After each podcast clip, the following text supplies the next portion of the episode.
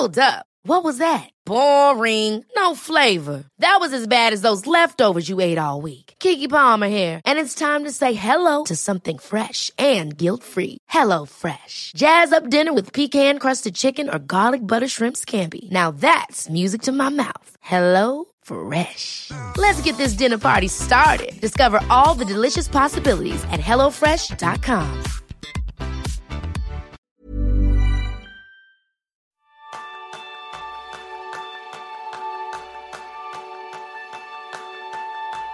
¿Sabes qué te hace especial? ¿Serías capaz de explicárnoslo solo con tres palabras? Ese es el tema principal del programa de esta semana, donde aprenderás a sacar el máximo partido a tu talento al descubrir el poder de tu marca personal con Rubén Martín Rubio. Rubén es experto en marca personal y fundador de Alma Digital. Con más de 15 años de experiencia en el mundo de emprendimiento, ha ayudado a desarrollar la marca personal y el modelo de negocio de personas públicos, del mundo del deporte, de algunos de los conferenciantes y escritores más reconocidos del panorama nacional, y entre los cuales hay varios entrevistados de este podcast, como Ángel María Herrera, que hemos entrevistado en el episodio 6, y el esgrimista olímpico José Luis Abajo Piri, que hemos entrevistado en el episodio 54. Rubén es autor del libro El poder de tu marca personal, donde enseña su metodología de trabajo para convertir una marca personal en una empresa rentable. Bienvenidos a un nuevo episodio de Kenso, el podcast donde descubrirás cómo ser efectivo para vivir más feliz. Yo soy Jeroen Sánchez, maestro en centrarme en las personas. Y yo, Kiko Gonzalo, maestro en descentrarme con las personas. Muy bienvenido, Rubén. Muchísimas gracias. Para mí es un honor estar aquí con vosotros hoy. Muchas gracias por la invitación. Pues yo creo que va a ser uno de esos capítulos en los cuales vamos a sacar de verdad mucho conocimiento y puesta en práctica. Antes que nada, dar las gracias por un lado a Rubén, porque al final de este podcast nos ha dado un regalo que vamos a compartir con vosotros y también a Catalina Pomar y José Carlos Fernández, los dos nuevos patrones de Kenso que nos ayudan a lanzar este proyecto. Si vosotros también queréis participar, la dirección es www.kenso.es barra círculo y allí veréis todos los beneficios. Lo primero, voy a ir con una pregunta un poco fuera a lo mejor de tu ámbito, Rubén, pero ¿qué has podido aprender de toda esta oportunidad que estamos viviendo de confinamiento, virus, desconfinamiento, nueva normalidad? Pues eh, en mi caso ha sido un capítulo más de toda mi larga historia de reinvención. Llevo 15 años en el mundo del emprendimiento y como os podéis imaginar han pasado muchas cosas, muchos cambios, eh, crisis económicas, crisis personales, eh, cambios de tendencia y para mí el tema del confinamiento, dentro de todo lo malo que, ha conllevado, eh, me ha supuesto otra oportunidad más. Es decir, eh, teníamos preparado la, gira del libro que salió en, diciembre, eh, en diciembre del 2019. Teníamos preparado presentaciones, conferencias, un evento propio y de repente yo cuando vi que en Italia estaba pasando esto de que la gente se confinaba, dije, oye, aquí yo no me considero ni más listo ni más tonto que nadie, pero dije, entrar o temprano va a tener que llegar también aquí. Entonces yo me preparé y antes de que nos dijesen que estábamos confinados, yo tenía ya preparado un plan eh, para lanzarme al mundo digital, cosa que no estaba haciendo hasta ese momento. Y todo esto no me ha hecho más que traer beneficios a nivel de empresa, es decir, cuando estamos confinados tenemos el modelo digital y cuando estamos fuera tenemos el modelo de las conferencias. Y ha sido pues como otro capítulo más de reinvención. Qué bueno. al final es una cuestión de también de encontrar nosotros nuestra oportunidad ante estas circunstancias. Vamos a hablar mucho de tu libro porque te decía que me había parecido una auténtica maravilla y muy en sincronía con el estilo Kenso. Y en tu libro describes un proceso de creación de marca personal como una metáfora del viaje, un viaje en cuatro pasos, la preparación, la introspección, el desarrollo y el lanzamiento. Te preguntamos ahora, yo creo que todos los que te estamos escuchando, Rubén, ¿qué tenemos que hacer para prepararnos de cara a este viaje que vamos a pasar a tu lado durante la próxima hora? Pues lo primero, nos tenemos que poner cómodos en el asiento y tener la mente abierta para, un viaje a, lo desconocido, ¿vale? es un viaje al interior de nosotros mismos y, esa preparación que tú dices que suelo hacer está muy orientada para cambiar un poco de, paradigma, ¿no? De, de, estar abiertos a cosas nuevas y a descubrirnos, ¿vale? Porque yo creo que no hay persona más que, me, o sea, que no, o sea, creo que tenemos que evolucionar y que tenemos que estar siempre en reinvención. Entonces, el atascarnos en, las creencias que tenemos es limitante, pero sin embargo, si abrimos la mente a ver qué pasa dentro de nosotros y, qué más podemos aprender, es, abundancia continua, ¿no? Entonces, en ese trabajo de introspección, si has leído el libro, eh, trabajo todas las áreas. Eh, trabajo las áreas sobre todo para mí una muy potente, que es el tema de las creencias. ¿Cuáles son las creencias que tenemos y que no nos dejan a veces avanzar? Eh, ¿Cuáles son los talentos que tenemos que, son, mm, que son los nuestros propios y que a veces otras personas no tienen? Y cómo esos talentos podemos ponerlo al servicio de los demás. Eh, qué opinión tienen los demás de nosotros mismos y si está en coherencia con lo que nosotros creemos de nosotros mismos. O sea, es un trabajo, hay muchísimas herramientas y, y se trata un poco de hacerte una idea de qué tienes, de qué eres y después cómo construir la mejor versión de ti mismo. Y yo lo trabajo también en tres áreas principales. Eh, podemos tener nuestra mejor versión eh, de cara a las personas que tenemos en nuestro entorno, familia, pareja, etcétera, a la gente que tenemos eh, como conocidos o como amigos, que es un poco un círculo un poco más lejano, y luego el círculo que tenemos a nivel de empresa o de trabajo o de autónomo, ¿no? el, el tema business y hay gente que yo creo que no sabemos diferenciar en qué punto nos encontramos y somos en esencia en los tres círculos iguales, pero yo creo que para cada área tenemos que tener una estrategia diferente. Se entienda estrategia no como algo de manipulación, sino como algo que aporta beneficio a nosotros y a la gente que nos rodea, siempre pensando en el, en el entorno. Pues como veis, Rubén acaba de hacer un tráiler para que nos quedemos hasta el final del viaje, que va a ser maravilloso, porque todos estos temas y alguno más vamos a ir tratándolo. Yo creo que para darnos un concepto, Rubén, para ti, para ti en concreto, ¿qué es la marca personal?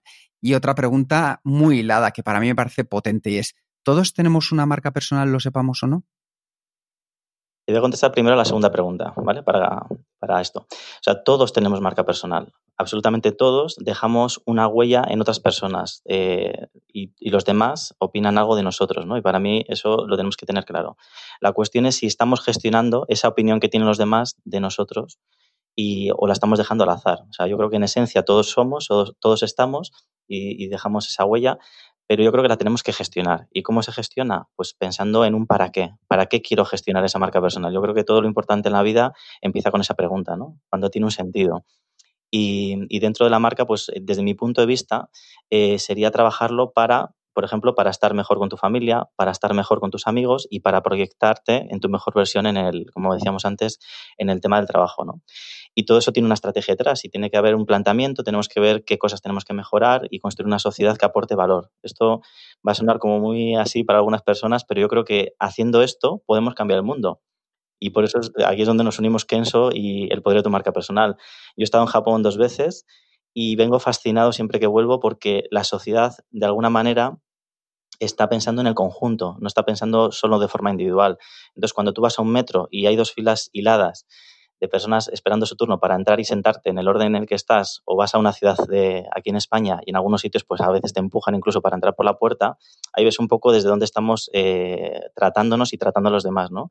Y, y, es el ejemplo, es decir, si a ti te empujan en la puerta de un metro, en la siguiente ocasión vas a decir, yo no me quiero quedar sin sentar, entonces vas a empujar tú, ¿no? Entonces, de la misma manera, si tú vas a un sitio que está ordenadísimo, una ciudad como Tokio con 40 millones de habitantes donde todo el mundo está ordenado y no ves un papel en el suelo, hay una responsabilidad y hay una, versión de estos ciudadanos para no molestar a los demás, para estar en sintonía. ¿no? Yo creo que trabajando la marca personal y esa primera versión eh, podemos conseguirlo. A contestar a la primera pregunta, que era ¿qué es marca personal? Eh, para mí, marca personal es cómo hace sentir a la persona con la que interactúas, desde mi punto de vista. Y al final hay una frase muy famosa que dice que nadie se acordará de lo que le has dicho, pero todo el mundo se acordará de cómo les hiciste sentir. Y a través de la marca personal también se puede hacer, es decir, cómo transmites eh, tus valores, eh, cómo te comunicas, cómo tratas a los demás, eh, cómo te relacionas, desde dónde lo haces, eso hace que la otra persona tenga un sentimiento hacia ti y, te favorece si es en positivo y la influencias a esa persona en positivo. ¿no? Entonces yo creo que tenemos que dejar una huella en positivo hacia las personas con las que interactuamos. Ahí tienes un concepto que me ha venido perfecto en este caso, Rubén, porque como bien dices, todos dejamos una huella en tu libro que no voy a parar de recomendarlo durante todo el tiempo, El poder de tu marca personal, porque de verdad es utilísimo. Hay un momento en el que hablas del concepto de la huella magnética. A mí me ha gustado mucho porque también tenemos que entender que podemos generar una marca personal negativa, no solo positiva, porque parece que todo lo que estamos diciendo solo es en positivo, pero podemos ser conscientes también que puede ser una marca personal que estamos dejando en negativo. ¿Cómo de importante es el concepto de huella magnética en nuestro día a día, Rubén? Pues fíjate, el concepto de huella magnética es algo que yo he descubierto, y ahora explico lo que es, eh, en mí, en mí mismo, y lo, y lo, tengo que decir abiertamente porque no me puedo ocultar en esto, y de la misma manera en la gente con la que he trabajado. Como tú bien has dicho al principio, yo trabajo con gente que es famosa, que está en televisión, que es conferenciante, que es escritor, que está en el mundo del espectáculo, o sea, gente que tiene mucha atracción y que engancha con un público, que engancha con la gente. ¿Y eso qué quiere decir? Que cuando alguien se hace famoso no es que, o sea, lo primero es que hacen muy bien su trabajo, pero tienen algo diferente al resto. Imagínate, por ejemplo, una edición de OT. Hay muchos cantantes, pero unos triunfan más que otros y pueden cantar parecido, pero el magnetismo que generan o, lo que proyectan llega a una masa de más personas que, es compatible con ellos y, y, eso les atrae, ¿no? Entonces, yo durante todos estos años, he estado cinco años trabajando eh, marca personal con estas personas, he descubierto qué patrones o qué cosas hacen para que los demás les resulten, eh, le vean con más atractivo, para que enganchen. Eh, por ejemplo, es muy difícil hacer una charla para algunas personas y que todo el mundo se quede durante una hora o dos horas. ¿vale? Entonces, el causar, el hablar y, mantener esa atención eh, y resultar atractivo para otros, eso mm, hay personas que lo tienen de forma innata y muchas de las personas que son públicas lo tienen, pero yo he descubierto que son habilidades que todos podemos aprender. Me parece interesantísimo lo que acabas de comentar de al final estudiar y definir una serie de patrones. ¿Cuáles han sido aquellos que has encontrado de manera común para generar un magnetismo mayor? Bueno, en, eh, son 10, 100, patrones, pero antes de contestarte esto, te diré que eh, hay una persona que conozco, que está en mis formaciones, que es argentino, deportista de élite de rugby, que me dio una frase que, que, me abrió un poco la visión a todo esto que ya estamos haciendo, ¿no? Y es que los pájaros se unen por su forma de volar. ¿Qué quiere decir esto? Que así nosotros, como nos proyectemos a otras personas, eh, mm, vamos a atraer ese mismo tipo de personas. Es decir, cuando nosotros eh, hacemos un juicio hacia los demás en positivo o en negativo, eh, nos lo tenemos que tomar como que es el reflejo de la persona de enfrente, ¿no? Entonces, cuando alguien ve, ve, algo positivo en ti, es que lo tiene dentro. Cuando otra persona ve algo negativo en ti, es que lo tiene dentro. Entonces, si tú proyectas unos valores en positivo que realmente aporten valor, es más fácil que atraigas a un número mayor de personas que los que están en la queja, ¿vale? Los que están en la queja, que también tienen su público, atraen también en esos valores a, su público, a ese, tipo de personas. Esa es una de ellas, ¿no? Pero no puedo desvelar el capítulo completo, como comprenderéis, y os digo por qué porque hemos hecho unos audios que lanzamos dentro de muy poquito, que es un entrenamiento, son 30 días para cómo generar magnetismo. Son unos audios, es, un, es un producto que cuesta 17 euros que vamos a lanzar por, eh, por Hotmart con la colaboración de ellos y consiste en que durante 30 días se vayan desbloqueando audios donde explicamos todo el proceso y todo mm, lo que tú ya sabes de, del libro, más cosas que hemos añadido para cómo generar magnetismo en los demás y luego un reto de 7 días para cómo aplicarlo. Porque yo soy un gran defensor eh, de las formaciones útiles. Es decir, yo le llamo formaciones Netflix, son las que te entretienen, te hacen sentir bien, pero te quedas como estás. Y las formaciones que yo eh, practico o me gusta impartir son las que te llevan a la acción. Es decir, tú tienes un conocimiento, pero ahora aplícalo y manténlo, ¿vale? Porque es una de las cosas que realmente te van a dar resultado. Nosotros también somos muy de, de este tipo de formaciones, ¿no? Eh, consumir información sin tomar acción eh, espera el tiempo, siempre digamos, ¿no? Volvemos un poco más atrás. Tú vienes del mundo del diseño gráfico. ¿no? Sí, sí, verdad. Y seguramente yo, yo, me imagino que este tema de, de, interés en marca personal viene primero de, de, tus propias necesidades. Por eso quiero volver atrás y quiero preguntarte, ¿cuándo descubriste esta necesidad de potenciar tu propia marca personal? O sea, es que el, origen, si me, si me, permitís, cuento la historia completa porque es inspiradora, yo creo que para algunas personas, en el momento en el que estamos de reinvención. Yo voy a deciros que soy un poco rebelde, en el sentido de que me gusta hacer las cosas, eh, yo soy muy servicial, 100%. ¿eh? Eh, lo que pasa que en el momento en el que yo estaba estudiando con 19 años, yo quería algo más, no, no me sentía realizado, no, no se me daban bien los estudios que estaba haciendo y dije, yo necesito algo más. Entonces, uní dos pasiones que tenía en ese momento, que eran los ordenadores y eh, el dibujo. ¿vale? Me gusta mucho dibujar, mi padre es pintor y siempre nos ha inculcado la, la, cultura de dibujar y demás. ¿Y qué descubrí? Pues que había una profesión nueva en aquella época, estoy hablando de antes del 2000, que era el, el diseño gráfico. Entonces empecé a hacer diseño gráfico, estudié, eh, trabajé para una empresa durante dos años, no, no, me sentía valorado dentro porque era como que ya viene, aquí viene la rebeldía, ¿no? Es decir, joder, todo lo bueno eh, está ok, pero todo lo malo se echa en cara, ¿no? Y es en un proceso de aprendizaje que animar a la persona que tienes eh, contratada. Entonces ahí fue cuando dije, voy a emprender. En una época en la que toda la gente de mi generación en esa edad ya estaba con casa, con coches, con hijos. Era, se hacía todo muy pronto, ¿no? La gente tenía trabajo muy rápido y, y bastante dinero. Entonces me puse a emprender y esto es una historia de reinvención porque yo empecé con el diseño gráfico y cuando estaba haciendo esto, en España empezaron a llegar las webs. Y cuando todo el mundo hacía web y hasta tu vecino te la hacía gratis, dije, tengo que hacer algo más. Entonces me reinventé y empecé a llevar tráfico a través del marketing digital. Y cuando ya eh, estaba saturado un poco de tanto marketing digital, empecé a darme cuenta que tenía conocimientos empresariales. Y yo no había estudiado empresariales, pero había trabajado para cientos de clientes que me contaban toda su película con, la, con su empresa. Yo les ayudaba y les podía dar nociones de cómo mejorar. Entonces empecé a hacer consultoría. Y de la consultoría fue cuando empecé con un autor eh, que sin saberlo eh, le ayudé a vender sus libros con una facturación espectacular, llegamos a 300.000 euros de venta de libros eh, online solo con eso, pero yo no estaba vendiendo libros, estaba posicionando la marca de ese autor. Y eso fue lo que me hizo el despertar, decir, durante un año hemos estado posicionando a esta persona y haciéndole más atractivo y aportando valor a otras. ¿no? Entonces ahí descubrí que era marca personal y ahí fue donde ya empecé a, trabajar con otros autores, con conferenciantes y, al punto está en que me encuentro en este momento. Entonces esto lo quiero dejar un poco ahí para, para inspirar a otros en el sentido de que no importa lo que estemos haciendo, no importa la situación actual, lo que importa es desde dónde la vamos a proyectar, desde dónde la vamos a gestionar. ¿no? Y hay una oportunidad siempre de cambio eh, a mejor en todo lo que hagamos. Entonces, las personas que se queden ahora mismo estancas con su trabajo, eh, las personas que no se sientan realizadas, eh, las personas que no se sientan felices con lo que hacen, pueden reinventarse a través de lo que saben hacer bien y con trabajo y constancia, que es uno de los dos valores que yo creo que hemos perdido un poco como sociedad porque nos hemos puesto ahora a quererlo todo para ayer. ¿no? necesito comida, cojo el móvil, le doy un botón y tengo la comida en mi casa necesito ropa, necesito cualquier cosa, eh, lo tenemos inmediatamente y a veces mm, pagamos más para que nos llegue antes. Entonces yo creo que como sociedad también nos hemos hecho impacientes y poco constantes. ¿Qué quiere decir? Que si montamos un proyecto y no le damos el tiempo suficiente, es difícil que podamos ver los frutos. Es como una semilla, ¿no? Si tú plantas una semilla no puede, de, un manzano, no puedes comerte una manzana mañana. Eso entra en la cabeza de todos. Pues con los proyectos emprendedores pasa igual. Yo veo todos los días con mucha gente que trabajo, que tienen grandes ideas, eh, cosas muy potentes que aportar, pero no le dan el tiempo suficiente de maduración. Y yo creo que como sociedad tenemos que pensar un poco en esa, en esa apuesta por nosotros mismos, por mejorar y por hacer y por comprometernos con procesos que tarde o temprano acaban dando frutos. Y por tanto, cualquier persona que quiere transformar su vida a nivel personal o profesional puede hacerlo y aplicarlo. Yo creo que sí, todos, todos estamos en continuo desarrollo. Y además, permitirme que os diga una cosa, cuando nosotros vemos una marca personal, pensamos que esa persona está resuelta, que tiene su vida de ensueño, que es la mejor persona del mundo, que no tiene fallos, y es todo lo contrario. Yo el primero, me voy a poner yo primero, y luego gente con, la que veo de cerca, ¿no?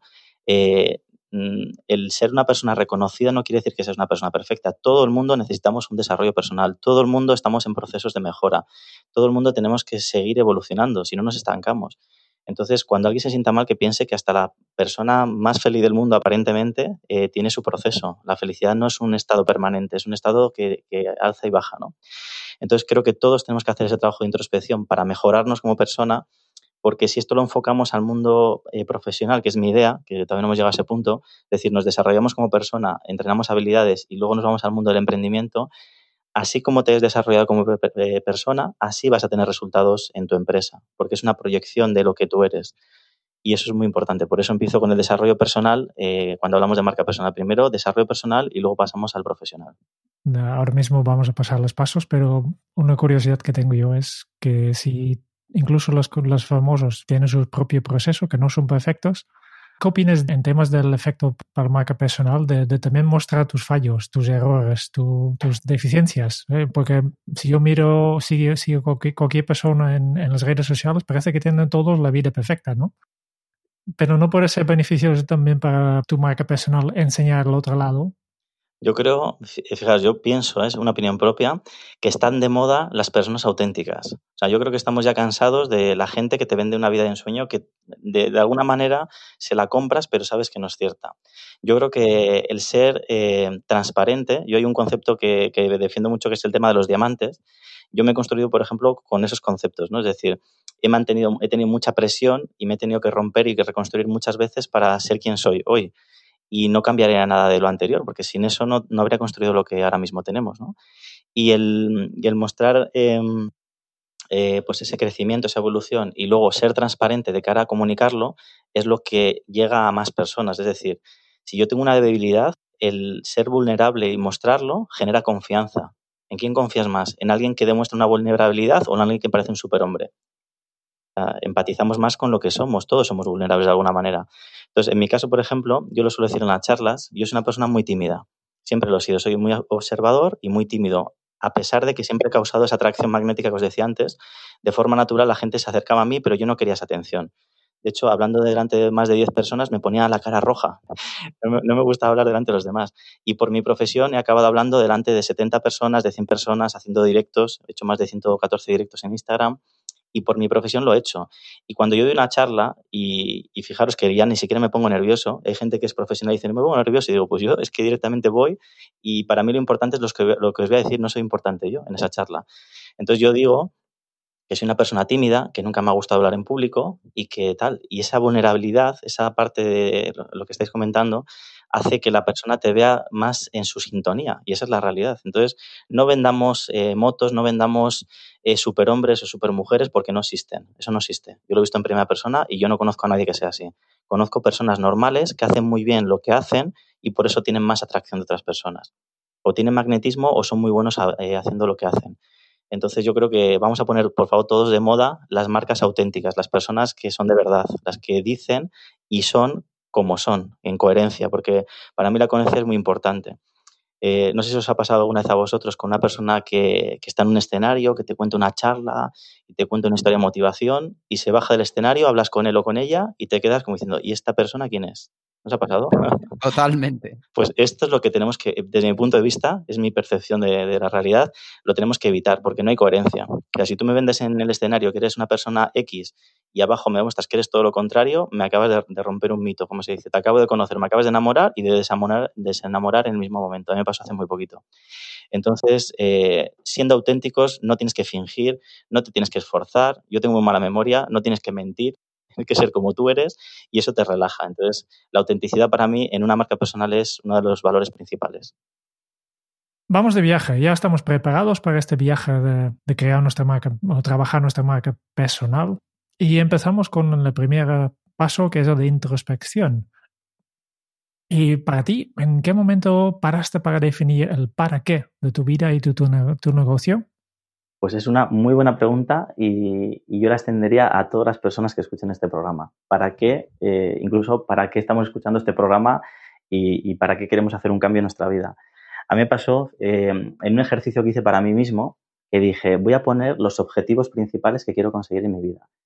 O cosas que quiero conseguir este año. Y pones, quiero viajar, quiero ganar este dinero, quiero hacer este trabajo, quiero tener estos clientes, quiero desarrollarme aquí. Y cuando luego le puse un para qué a ese objetivo, vamos a poner el objetivo de viajar, quiero viajar. Y dije, ¿para qué quiero viajar? Para conocer experiencias, para tal, tal. Y me descubrí que lo que quería era huir del trabajo que tenía porque tenía mucho estrés. Yo quería salir del estrés que tenía, no porque quería viajar y tener un disfrute, por suerte podido viajar a muchos países, pero estaba buscando una huida. Entonces, para mí ese objetivo era viajar a México concretamente. Viajar a México era una huida de algo que, que, no me gustaba en ese momento. Entonces, ese para qué me dio la definición. Lo mismo en el tema económico y en otros sentidos. ¿no? Y ahí eso es lo que me hizo reflexionar. Después, cuando empecé a trabajar la marca personal con, personas potentes, eh, co concretamente con una que para mí es una de las personas que ha cambiado mi vida, le dije, eh, vamos a trabajar en este sentido y, le pregunté, ¿tú, para qué quieres eh, trabajar tu marca personal? Y se quedó flaseado. Y es una persona muy inteligente, y me dijo, ¿para qué? Y dijo, es la pregunta clave que nunca me había hecho para esto. Entonces, a partir de ahí hicimos un desarrollo de todo su modelo y yo descubrí que el propósito es una de las cosas principales que tenemos que saber para hacer este viaje. Si yo no sé dónde estoy, si no sé para qué voy y a dónde voy, es muy difícil que, que acabe teniendo una, un éxito en todo este trayecto. Entonces, para mí, eh, cuando yo hago estos procesos de introspección, el paso número uno es el para qué, el propósito. Lo hacemos a través, y aquí nos enlazamos otra vez, marca personal y Kenso, con el Ikigai, a través del Ikigai. Y lo habéis visto en el libro. Entonces, tienes que saber eh, cuál es tu propósito en la vida, por qué te levantas por las mañanas, por qué estás haciendo lo que estás haciendo, para realmente ponerte en acción, ¿vale? Y todo esto para mí tiene que estar enlazado con un sentido de la vida, o sea, con un deseo ardiente, que tú cuando quieras hacer algo te motive de verdad Porque si yo quiero bajar de peso porque me lo ha dicho el médico, yo no estoy motivado. Pero si quiero sacar la mejor versión de mí para tener más energía y para estar físicamente mejor y por eso quiero bajar de peso, eso me motiva mucho más. Entonces hay muchas veces que nos ponemos esos propósitos, esos objetivos, pero no están enlazados con algo que realmente nos importe de verdad. Entonces para mí el para qué es el punto fundamental de todo el inicio del viaje. ¿Y todos, todos, todas las personas necesitamos tener un propósito? Yo considero que sí. Yo creo que cada caso es puntual, o sea, no me gusta generalizar, pero sí es cierto que, le damos un sentido. Es decir, si, si tú, por ejemplo, eh, eres feliz ahora con lo que tienes, yo creo que no tenemos que mover nada. Si tú realmente eres feliz y lo que tienes ya te, motiva y te hace estar bien con tu día a día, está perfecto. Pero si tú notas que hay algo que no encaja en ti, ahí es donde nos tenemos que empezar a hacer preguntas y, encontrar el origen de esa infelicidad o de esa insatisfacción que tenemos. Entonces, creo que el, propósito nos, nos, da una orientación muy interesante para todo lo que viene después. Por eso empiezo con propósito y luego lo suelo enlazar con la alegría, la felicidad.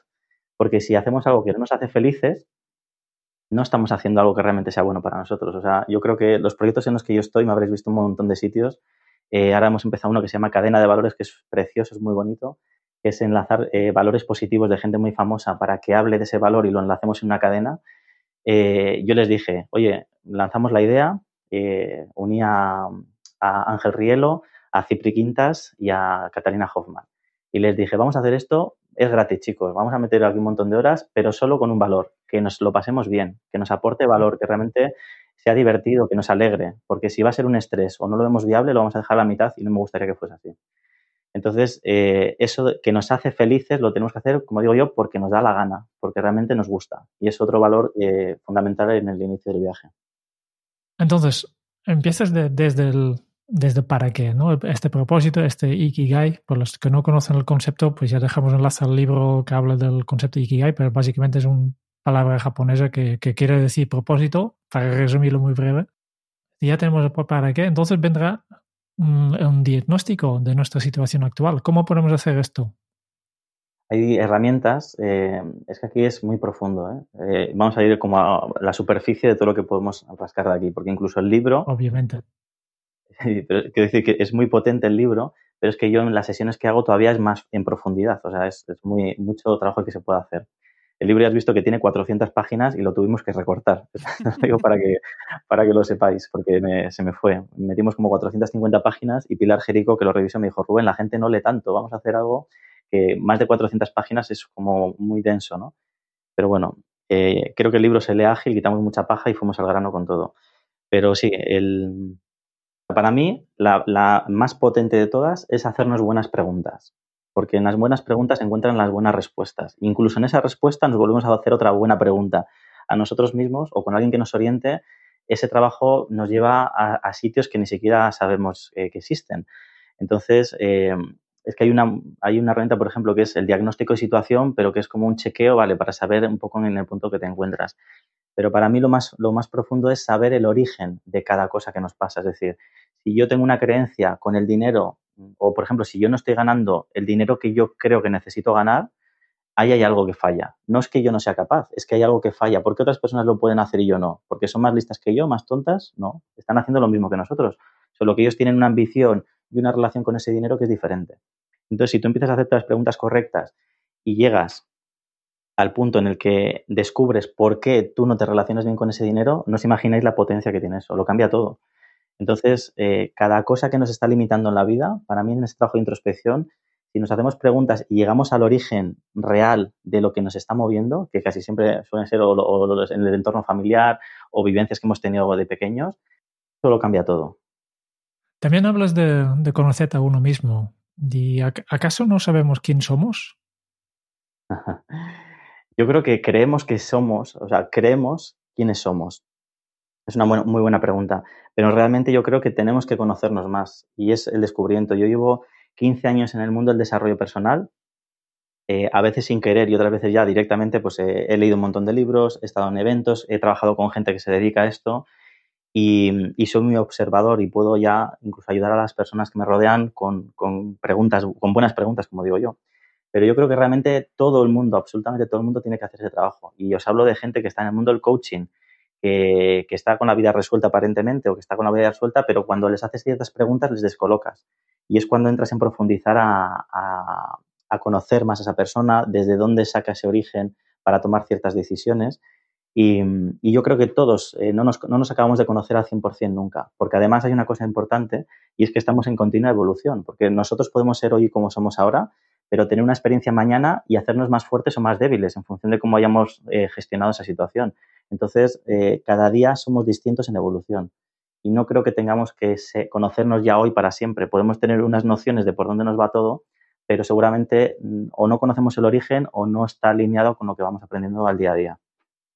Una de las cosas que me parece muy interesante de todo lo que estás comentando es un ejercicio de introspección en el cual nos podemos descubrir un poco más hacia dónde muchas veces, ¿verdad, Rubén? Creemos que vamos, pero ¿cómo podemos descubrir esos, esas sombras ciegas que a veces no somos tan conscientes que estamos proyectando, pero otros sí las ven en nosotros? Pues esto lo podemos hacer. Eh, hay otra de las herramientas que, trabajamos en el libro que se llama la ventana de Yohari, ¿vale? Que es eh, ver un poco nuestras áreas principales y las áreas ciegas que tenemos a través de, lo que hacen los demás. Aquí, mira, os voy a regalar un ejercicio que, lo podéis hacer y es para ver qué opinan los demás de nosotros. Y esto lo hacemos en tres áreas. Sería hacer un ejercicio en el que preguntamos a cinco personas de nuestro entorno más cercano tres rasgos característicos nuestros en positivo y tres que sean eh, áreas de mejora, nunca decimos malo, áreas de mejora, ¿vale? Entonces, esas cinco personas nos dan un feedback y nos dicen, mira, las tres cosas mejores que creo que tienes son estas y las tres que puedes mejorar son estas otras, ok. Hacemos lo mismo con cinco personas de nuestro entorno menos cercano, pues amistades, así un poco lejanas o gente del trabajo que tiene una percepción de nosotros y le pedimos lo mismo por WhatsApp. Y luego lo divertido, cuando podíamos salir a la calle cuando podemos salir a la calle, lo divertido es alguien que no te conoce absolutamente nada, le, abordas con educación y dices, oye, ¿me puedes decir esto? y pedirle qué es lo que opina de ti en positivo y en, área de mejora. ¿no? Entonces, cuando tú haces una compilación de esa información y ves que hay cosas que se repiten, ahí hay cosas que te están diciendo eh, algo que todo el mundo percibe de ti. Y la gente se sorprende. Este ejercicio es muy potente porque de repente dices, anda, si yo no sabía que era tan así y, o tan asado. Entonces ahí se lima mucho también y te das cuenta de ciertos patrones. En el libro puse una frase que es eh, un proverbio árabe que dice que si una persona te llama camello, no le tienes que hacer ni caso, pero cuando dos personas te dicen camello, tienes que mirarte al espejo. Y este es un poco el símil de, este ejercicio, porque te da como una visión de, lo que, de la percepción que tienen los demás. Y esto es un poco marca personal. O sea, ¿qué opinan los demás de ti en este ejercicio? Y eso te da también como claridad y contrastas con lo que tú crees que los demás opinan de ti. Es muy potente. Totalmente. Yo esto Luego te voy a mandar un mensaje ya para que me digas, Rubén, porque estoy inquieto. Te vas a ser uno de mis elegidos en el entorno. I'm Sandra, and I'm just the professional your small business was looking for. But you didn't hire me because you didn't use LinkedIn jobs. LinkedIn has professionals you can't find anywhere else, including those who aren't actively looking for a new job, but might be open to the perfect role, like me. In a given month, over 70% of LinkedIn users don't visit other leading job sites. So if you're not looking on LinkedIn, you'll miss out on great candidates like Sandra. Start hiring professionals like a professional. Post your free job on linkedin.com/achieve today. Hey, I'm Ryan Reynolds. Recently, I asked Mint Mobile's legal team if big wireless companies are allowed to raise prices due to inflation. They said yes. And then when I asked if raising prices technically violates those onerous 2-year contracts, they said, "What the f*** are you talking about? You insane Hollywood ass." So to recap, we're cutting the price of Mint Unlimited from $30 a month to just $15 a month. Give it a try at mintmobile.com slash switch. $45 up front for three months plus taxes and fees. Promo for new customers for limited time. Unlimited more than 40 gigabytes per month. Slows. Full terms at mintmobile.com. Pues pasamos, pasamos de la parte de la introspección a una parte ya de desarrollo en la cual hablamos, en tu libro hablas en concreto de establecer objetivos pero me ha gustado mucho que no hablas, por así decirlo, de los objetivos de toda la vida. ¿Cuál es el, secreto, entre comillas, para conseguir alcanzar aquellos objetivos que establecemos en nuestro día a día? Para mí, eh, fíjate, tendríamos que hacer un objetivo pensando en ese para qué que hemos comentado antes. También tenemos que tener eh, claro que ese objetivo tiene que ser un deseo ardiente, tiene que ser algo que realmente queramos conseguir, no algo que nos han dicho o que creemos que tenemos que hacer, sino que realmente lo sintamos por dentro. Y luego lo tenemos que plantear bien. Es decir, si yo os digo a, vosotros y a toda la audiencia, quiero ganar más dinero y mañana gano un euro, yo ya he ganado más dinero. Si, quiero, si digo voy a adelgazar y mañana adelgazo 200 gramos, ya he adelgazado. Entonces, eh, lo que nos pasa es que no, eh, primero, que no estamos en contacto con los objetivos que nos marcamos y luego no están normalmente bien definidos. Entonces, hay una técnica que se llama objetivos SMART, que podéis buscar en Internet, hay un montón de páginas que hablan de esto, donde te definen cómo hacer esa definición del objetivo. Voy a poner un ejemplo. Si yo quiero decir, quiero ganar más dinero, puede ser, quiero ganar, imagínate, eh, este mes quiero facturar 10.000 euros. Y por favor, rompamos las creencias con esto de que no podemos llegar a los 10.000 euros. Todos tenemos que emprender y trabajar para ganar 10.000 euros. De la noche a la mañana no se hace, pero esa es la aspiración, ¿vale? Eso lo dejo ya como apunte. Quiero ganar 10.000 euros. Pues sería, quiero ganar 10.000 euros a través de este servicio que cuesta X dinero vendiéndole a tantos clientes, sabiendo que si a cada 10 personas que les ofrezco la oferta me compran dos, tengo que hacer no sé cuántas interacciones para hacer las ventas que necesito para este dinero. ¿Me explico? O sea, cuanto más definido, cuanto más aterrizado, cuanto más y, todo realista, ¿vale? Porque tú puedes poner en el papel que mañana ganas un millón de euros y el papel no se cae, ¿vale? Pero tenemos que ser realistas, tiene que ser realista, tiene que ser medible, tiene que ser específico, tiene que ser relevante. Estos son los objetivos SMART.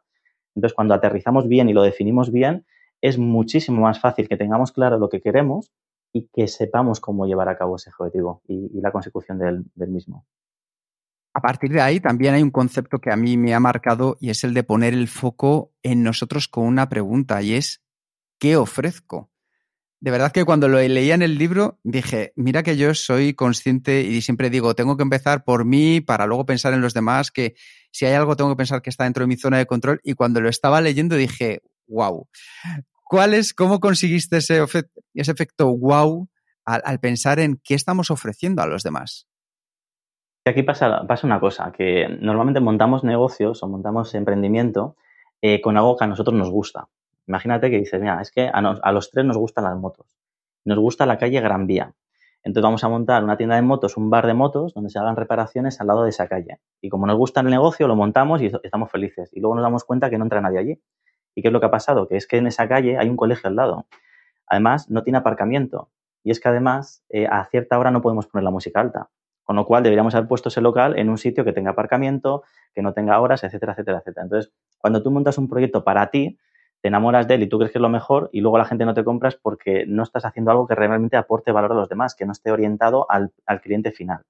Este ejemplo es para aterrizar la idea de que primero tenemos que tener una idea la tenemos que desarrollar y luego tenemos que ver si la gente la, compraría en las condiciones que nosotros lo estamos planteando. Y si no es así, tenemos que preguntarle a la persona que compra ese producto o servicio si, en qué condiciones la compraría y si nosotros estaríamos dispuestos a hacerla. Entonces, eh, cuando montamos un producto o servicio tiene que estar orientado aquí. Y luego también saber eh, cuál es lo que mejor se nos da a nosotros. Y tú, por ejemplo, Quique, eh, que te lo tengo que decir ya, me encanta tu voz, me alucina desde el momento uno que te he escuchado hoy y desde que te en el podcast, si ese es tu talento, obviamente acabas en, un formato como la radio y aquí lo estás explotando. Si tu talento también es desarrollar el tema del periodismo, el tema de las investigaciones, el tema de, poder entrevistar a otras personas, tú ya estás en propósito y estás a través de tu talento poniéndolo al servicio de los demás. Entonces, cuando la gente dice, cuando yo pongo yo producto, tenemos que ver qué es lo que nosotros hacemos bien en nuestra vida para que otras personas puedan aprovechar ese talento que tenemos. Y a través de eso, pues montar un negocio, pero siempre a través de algo que se nos da bien. ¿Vale? Y es una de las cosas principales que yo creo que, tenemos que analizar. Ya hemos planteado nuestros objetivos, ya sabemos cómo, cómo conseguirlos, ¿no? basándonos en, nuestro para qué, sabemos qué ofrecemos y con esto ya pasas al último paso y eh, este paso a mí me ha llamado mucho la atención porque has llamado lanzamiento. Y directamente en mi cabeza me sale la pregunta, pues, ¿pero una marca personal realmente se lanza o es algo que vamos moldeando cada día? Sí, a ver, lo primero, o sea, como estamos en tres fases, eh, bueno, el lanzamiento también es, es porque se llama lanzamiento y porque la portada de mi libro es un avión de papel eh, de color rojo, que es un avión que cuesta un euro con, un, con una sombra de un avión eh, que lleva muchísimos pasajeros, con una proyección que tiene millones de euros ahí metido, ¿no? O lo que cuesta un avión, que es muchísimo dinero. Entonces, todos somos ese avioncito de papel con la proyección de algo mucho más grande. Y por eso también lo del lanzamiento relacionado con el avión. Pero realmente es eso. Primero tenemos que construirnos a nosotros mismos tenemos que desarrollarnos y luego tenemos que trabajar ciertas habilidades para salir al mercado. Después de todo ese trabajo tan amplio que, hemos simplemente tocado por encima que hay que hacer, eh, tenemos que desarrollar unas habilidades. ¿Para qué? Para eh, comunicárselo a los demás. Es decir, si seguro que vosotros conocéis a gente que tiene un proyecto que no es tan bueno, pero que lo vende muy bien. y al revés, gente que tiene un proyecto maravilloso, pero que no vende un churro y las dos están relacionadas con dos de las principales eh, características que todo emprendedor o toda persona tenemos que tener. la venta y la comunicación. Y esto es así, yo lo aprendí con los años, la venta y la comunicación. Los que estamos escondidos en la sombra, que no se nos ve, que no queremos hacer ruido, esa gente no, no pasa eh, por la vida sin pena ni gloria. Pero la gente que se expone, que es valiente, que aporta valor, siempre todo esto con valores positivos, ¿vale? Con valores reales. Por eso digo lo de vende humo. Algo que realmente funciona, que ayuda, que, que está por los demás. Todo eso hace que otras personas conozcan y lleguen mucho mejor a tu producto y de esa manera pues puedas ayudarles a través de lo que tú ofreces. Entonces, esas son de las, dos de las principales habilidades que, tenemos que trabajar. Y hay una frase muy potente que dice que si tú a tus hijos les enseñas a hablar en público y a vender, nunca jamás se morirán de hambre. ¿Vale? Son dos herramientas y, pensarlo bien, o sea, es que es real. Si hacemos esto, eh, podemos hacer eh, una prosperidad para nosotros y para nuestros hijos eh, mayor, ¿no? Y esto siempre con valores positivos. Es como el dinero. El dinero se utiliza bien o se utiliza mal. La venta y la comunicación es lo mismo. Si tú tienes unos valores dentro que no son buenos para otras personas y lo utilizas para no hacer el bien, pues eso ya es responsabilidad de cada uno. Pero si tú dices, yo voy a vender y voy a comunicar porque sé que mi producto ayuda, ahí es donde no tenemos que encontrar límites. Tenemos que exponernos, tenemos que salir a la calle y la gente nos tiene que escuchar y ser grandes comunicadores y grandes vendedores. Para mí son dos cosas esenciales de la marca. Esa es la, parte de fuera, ¿no? Que, lanzamos. También es importante el tema del estilismo, o sea, cómo nos vestimos, eh, qué, qué complementos utilizamos, eh, cómo gesticulamos. Hay una cosa que es el lenguaje no verbal que a mí me apasiona, que, dice que hacemos microgestos a la hora de hablar y a la hora de, interactuar. Si yo, por ejemplo, os digo, oye chicos, me debéis 3.000 euros, imaginaos que es real, que no es, ¿vale? Pero si eso te genera una incomodidad, tú te rascas la nariz de izquierda a derecha, la parte de abajo de la nariz. Si lo que te he dicho te genera un problema, te pinzas la nariz. Y si es algo que es una broma y tal, y te quieres dar como apoyo a ti mismo, te, acaricias la nariz por fuera. Entonces, lo que tú, cómo te rascas la cara, cómo te mueves, cómo te sientas en una silla, cómo, cómo pones tu corporalidad, todo eso es un mensaje que estás lanzando y a través de la marca personal es muy importante. Veréis a grandes conferenciantes que cogen espacio. Cuando hablan, abren los brazos, eh, cogen espacio en el sitio y, y, cogen seguridad. Una persona que es tímida, introvertida o que no tiene seguridad en sí misma se hace pequeñita, se encoge y se hace hacia abajo, ¿no? Entonces, eso también está proyectando. Todo el tema de la comunicación para mí es esencial y dentro de la marca es lo que tenemos que saber hacer. Y luego la venta, lo que decíamos antes, ¿no? La venta tiene que ser una venta ética, ofrecer un servicio, no esa venta que estamos viendo cada vez más en Internet de que la gente está enchufando el producto a un precio y su objetivo es vender, no es aportar valor, ¿vale? Es de, tengo un producto, cinco cifras en no sé cuánto, o seis cifras en no sé cuánto tiempo, en un mes. Y eso es como ir a granel, ir a, a sacar la pasta a la gente. Yo creo que si lo hacemos desde otros valores, una venta ética, es decir, yo tengo un producto que es muy bueno, yo os puedo hablar de mi seminario porque estoy enamoradísimo de lo que hemos hecho, pero yo lo digo con pasión y sé que ayuda a las personas porque ya lo he hecho con 50 alumnos. Pero si yo no creo en ello o no tal, no puedo venderlo por ética. Entonces, eso lo tenemos que también plantear y saber que la venta es buena, porque sin la venta no hay un negocio en marcha, pero que tiene que ser confiable, que tiene que ser algo que funcione y que las personas lo vean como algo que no es una estafa, que no es un engaño o que les genera desconfianza. Entonces, en la venta también se trabaja y es una cosa que, para la marca personal también es importante.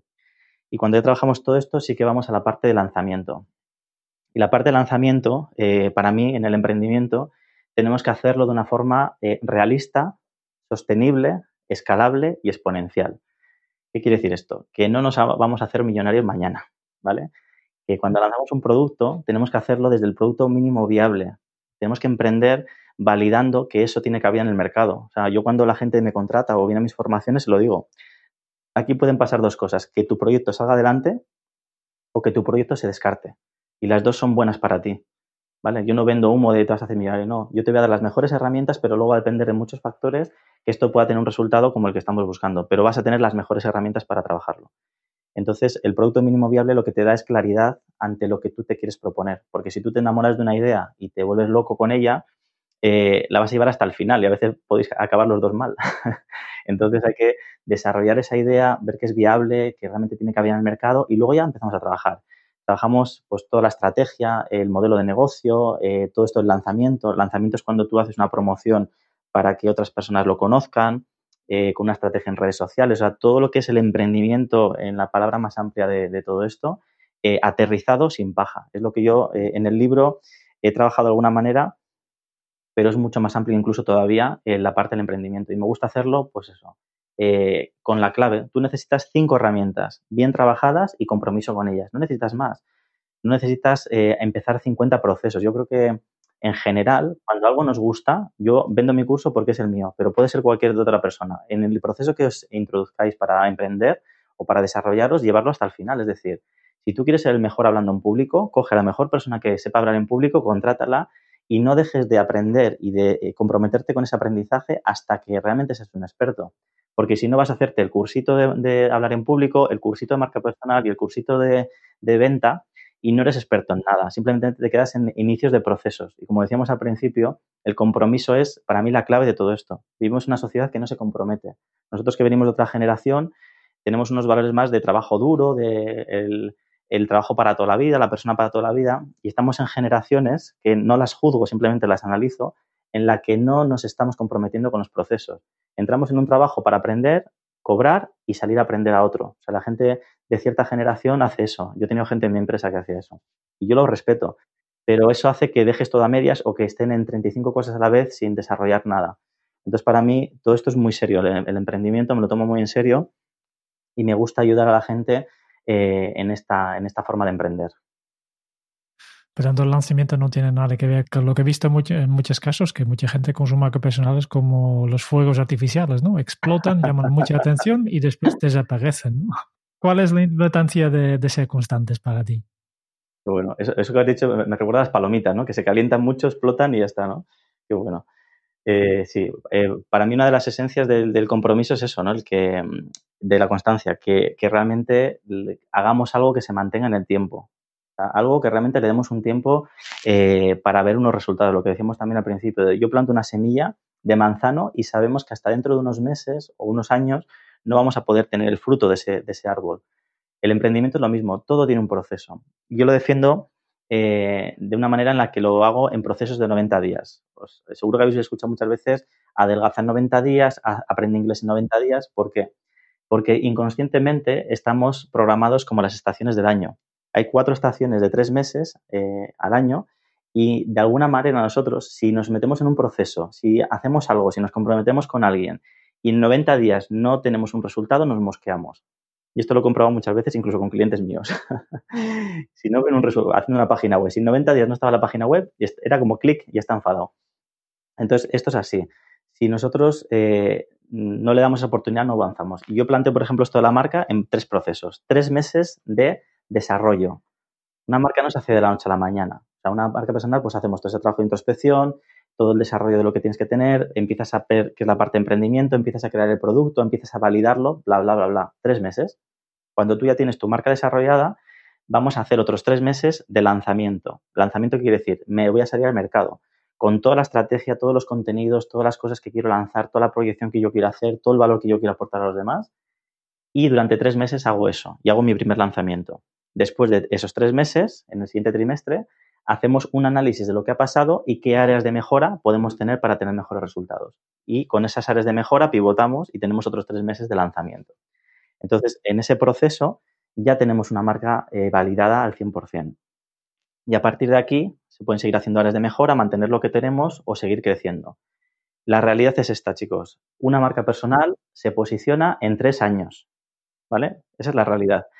¿Qué me ha pasado a mí? Que, yo, no, yo soy un poco más impaciente, yo tengo mi método y lo estoy consiguiendo en menos de un año. Y esto no es vender humo, o sea, los resultados están ahí. A mí en diciembre del 2019 no me conocía más que mis clientes.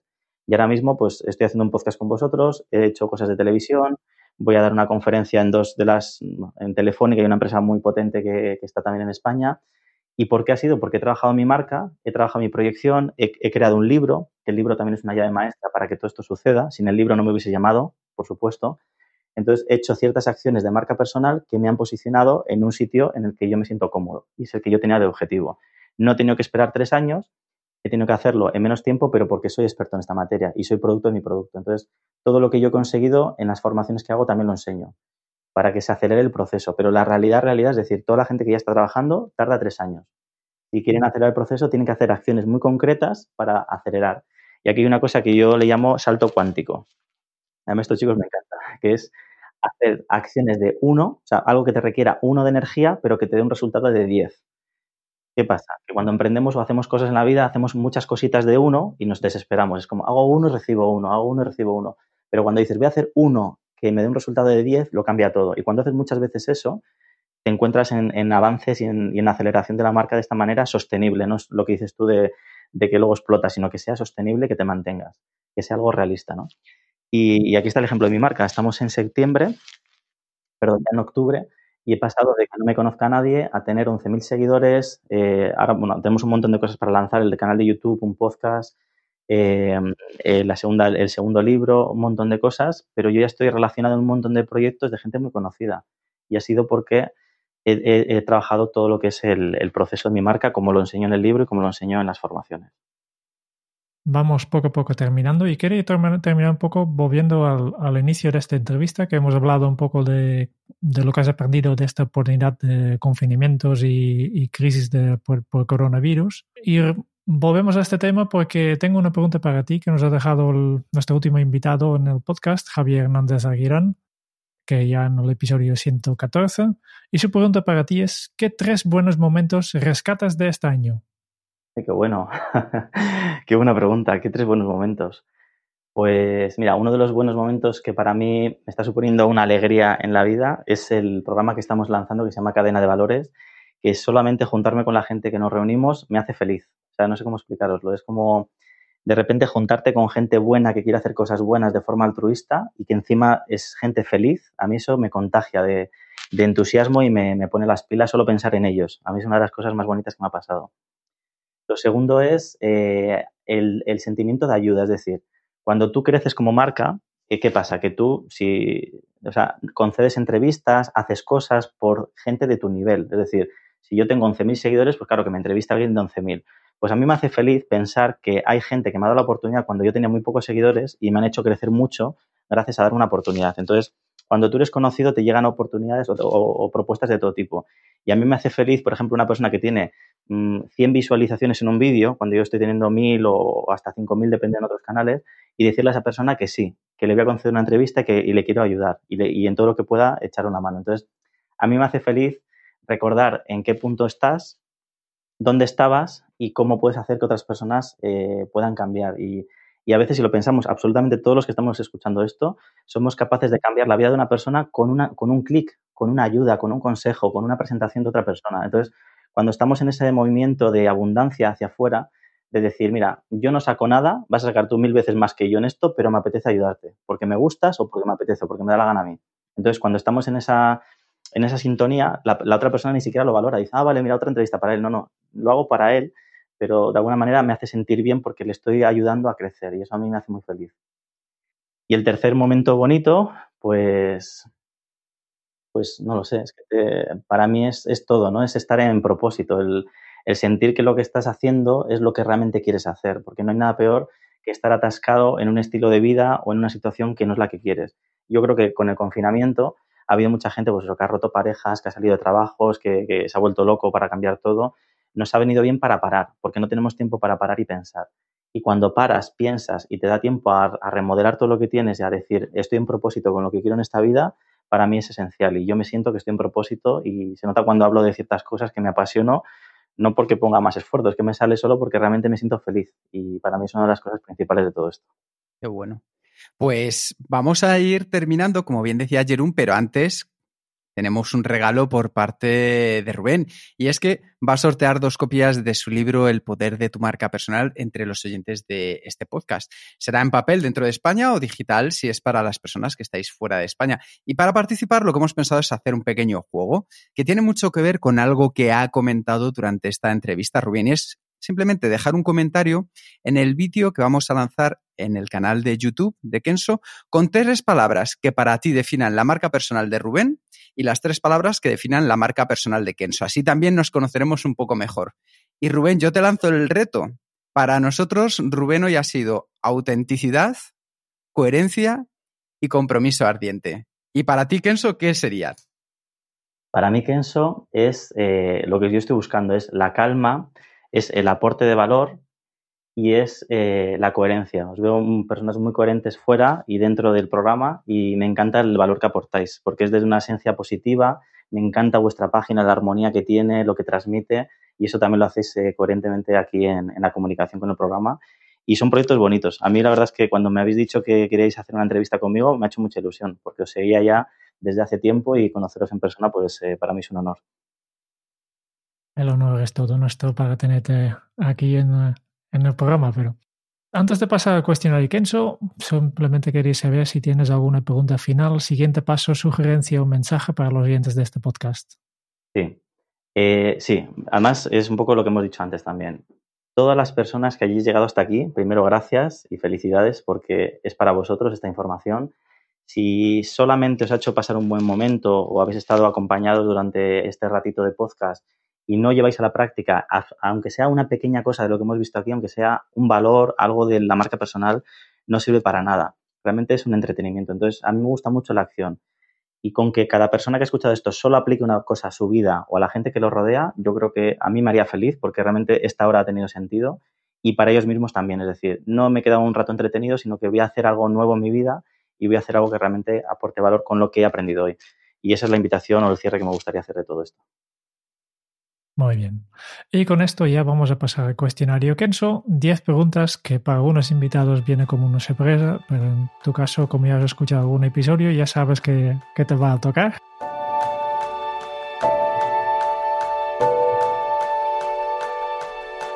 La primera pregunta que tengo para ti, Rubén, es ¿cuál es tu lema? Mi lema, mm, para mí es la abundancia, o sea, el, tener un pensamiento eh, positivo y tener una abundancia de cara a lo que quiero percibir en la vida. ¿Cómo se titularía tu biografía?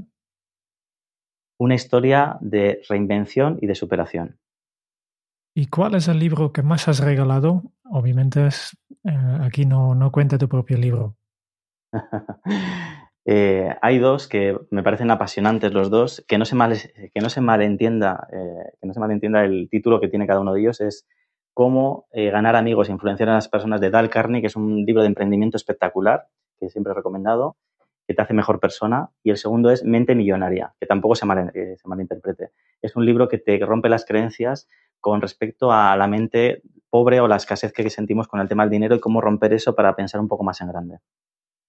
Apuntados los dos libros, son dos clásicos. ¿A quién te gustaría o te hubiera gustado conocer eh, pues tengo la suerte de que tengo acceso a mucha gente. Eh, no sé, mm, a ver que lo, que piense un poco.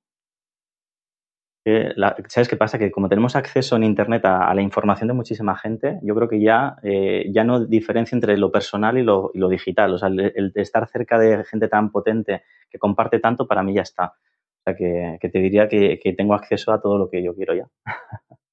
¿Qué canción pones a todo volumen para subir ánimo? Qué buena esta pregunta. Pues tengo, tengo dos, una para el ánimo que es la de We Will Rock You de Queen, que me, cuando hago los directos y todo es como que incluso la, la doy con las palmas y, hago el ruido también para subir el ánimo, me parece que es esencial. Y luego tengo eh, una canción que se llama Mul Mantra, que es buenísima, no sé qué tiene esa canción que es mágica, que te transporta, es una, como algo de meditación, de mantra, y, simplemente para estar tranquilo, para hacer cositas de escritura y tal, me, me lleva, me lleva a otro, a otro lugar. ¿Sabes, este último, ¿sabes de quién es? Eh, no recuerdo la autora, es que me quedo siempre como un mal Yo funciono con Amazon, con, con Alexa, se lo digo y me la ponen play. vale, ya, ya la buscaremos. ¿Cuál ha sido la pregunta más interesante que te han hecho? Pues hace poquito estuve, me, entrevistaron también además en la calle, en un sitio de naturaleza, y me dijeron eh, cuál era el propósito de mi propia marca. Y yo lo tenía claro hasta que vi un poco el, el, trasfondo de eso, ¿no? Porque cuando trabajas para los demás, como que lo tienes claro, pero para uno mismo a veces no nos aplicamos ciertas cosas. Y fue como, ostras, y, me hizo reflexionar y me gustó mucho lo que salió de ahí. ¿Qué se te viene a la cabeza cuando piensas en la felicidad? Pues el estado actual que, tengo ahora mismo y el propósito en mi vida. O sea, yo creo que dos de los propósitos principales son ser feliz y estar tranquilo. Tranquilo en el sentido de estar eh, sin preocupaciones. Y sé que los dos son momentos que no son permanentes en el tiempo, pero que tenemos que estar siempre pendientes de que eso se vaya manteniendo de alguna manera en positivo. ¿Qué película volveréis a ver cada año? y realmente la veo y a veces varias veces y os lo recomiendo a todos. Es una película que se llama Di que sí. Una pregunta, es una película de, de, eh, no, perdón, de, de, Jim Carrey y en inglés es eh, Yes Man. De hecho, yo digo que yo soy un Yes Man y, y trabajo con gente que sea Yes Woman también. Y es una película que te, que es una comedia romántica, pero que es de una persona que le dice no a la vida, porque yo he estado así mucho tiempo, y yo después de ver esa película empecé a aplicar eso, es decir, empecé a decir sí a todas las invitaciones que me llegaban, y eso me ha hecho que hoy esté trabajando con vosotros en este podcast, porque me ha llevado a situaciones ya, ya cosas que yo no me esperaba. Es abundante cuando dices sí a la vida, y para mí es una cosa que recomiendo mucho. Si tuvieras que dejar un mensaje en una cápsula para tu yo del futuro, ¿qué le dirías? Pues le diría eh, espero que haya sido coherente en todo lo que me he propuesto, porque creo que, y que no cambie nada. O sea, no, me gustaría nunca ni recibir mensajes del futuro ni del pasado, porque creo que lo que hacemos es lo que nos va construyendo. O sea, que, hacer un cambio adelante o atrás nos convertirá en una persona distinta. Entonces, espero ser coherente con todo lo que me he propuesto y, alcanzar, que yo estoy seguro de que sí, eh, que se convierta en realidad todo lo que quiero conseguir en esta vida. Y la, última pregunta que tengo para ti es, ¿qué le preguntarías al próximo invitado? Pues fíjate, le preguntaría eh, qué es para esta persona que está invitada eh, la felicidad y qué hace en su día a día para eh, alcanzarla. Si está en propósito, si realmente piensa en esto, en este, en este, tema de la felicidad y si no, que lo, que lo reflexione en directo. ¿Qué os parece? Pasaremos la, la pregunta a esta persona.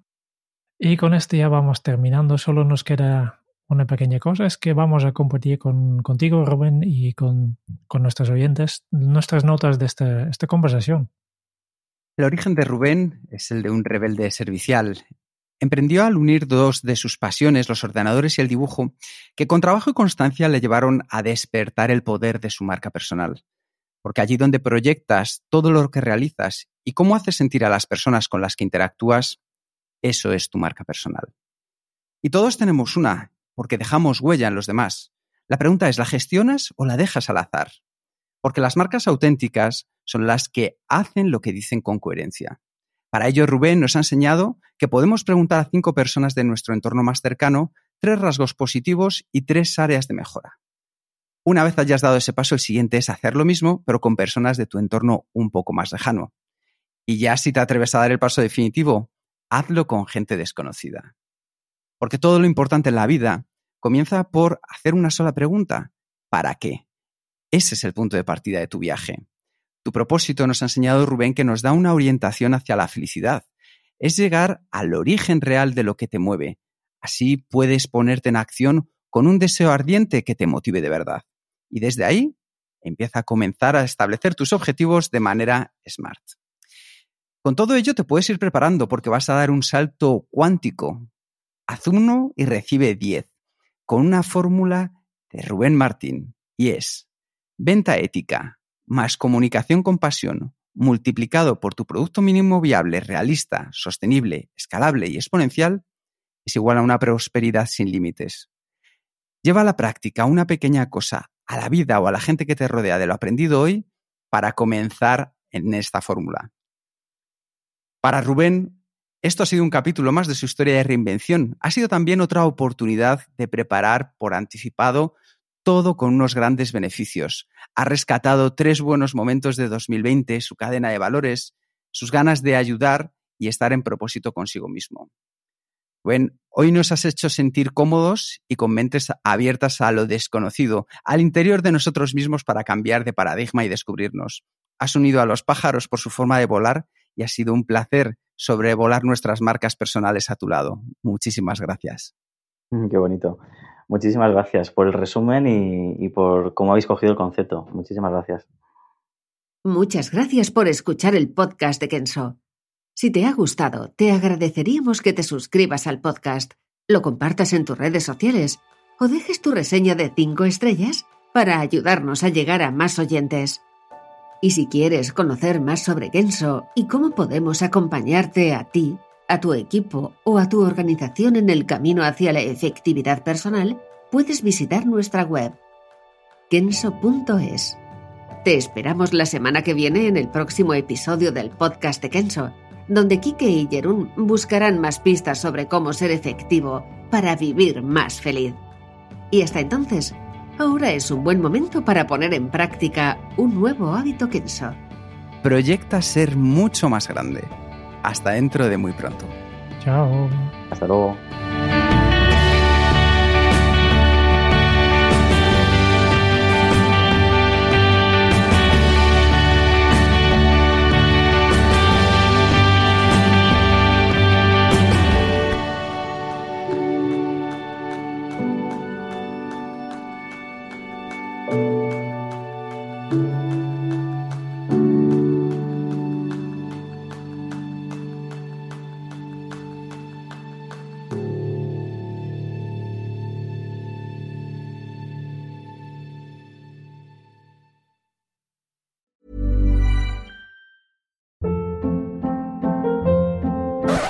Up. What was that? Boring. No flavor. That was as bad as those leftovers you ate all week. Kiki Palmer here, and it's time to say hello to something fresh and guilt-free. Hello Fresh. Jazz up dinner with pecan-crusted chicken or garlic butter shrimp scampi. Now that's music to my mouth. Hello Fresh. Let's get this dinner party started. Discover all the delicious possibilities at hellofresh.com.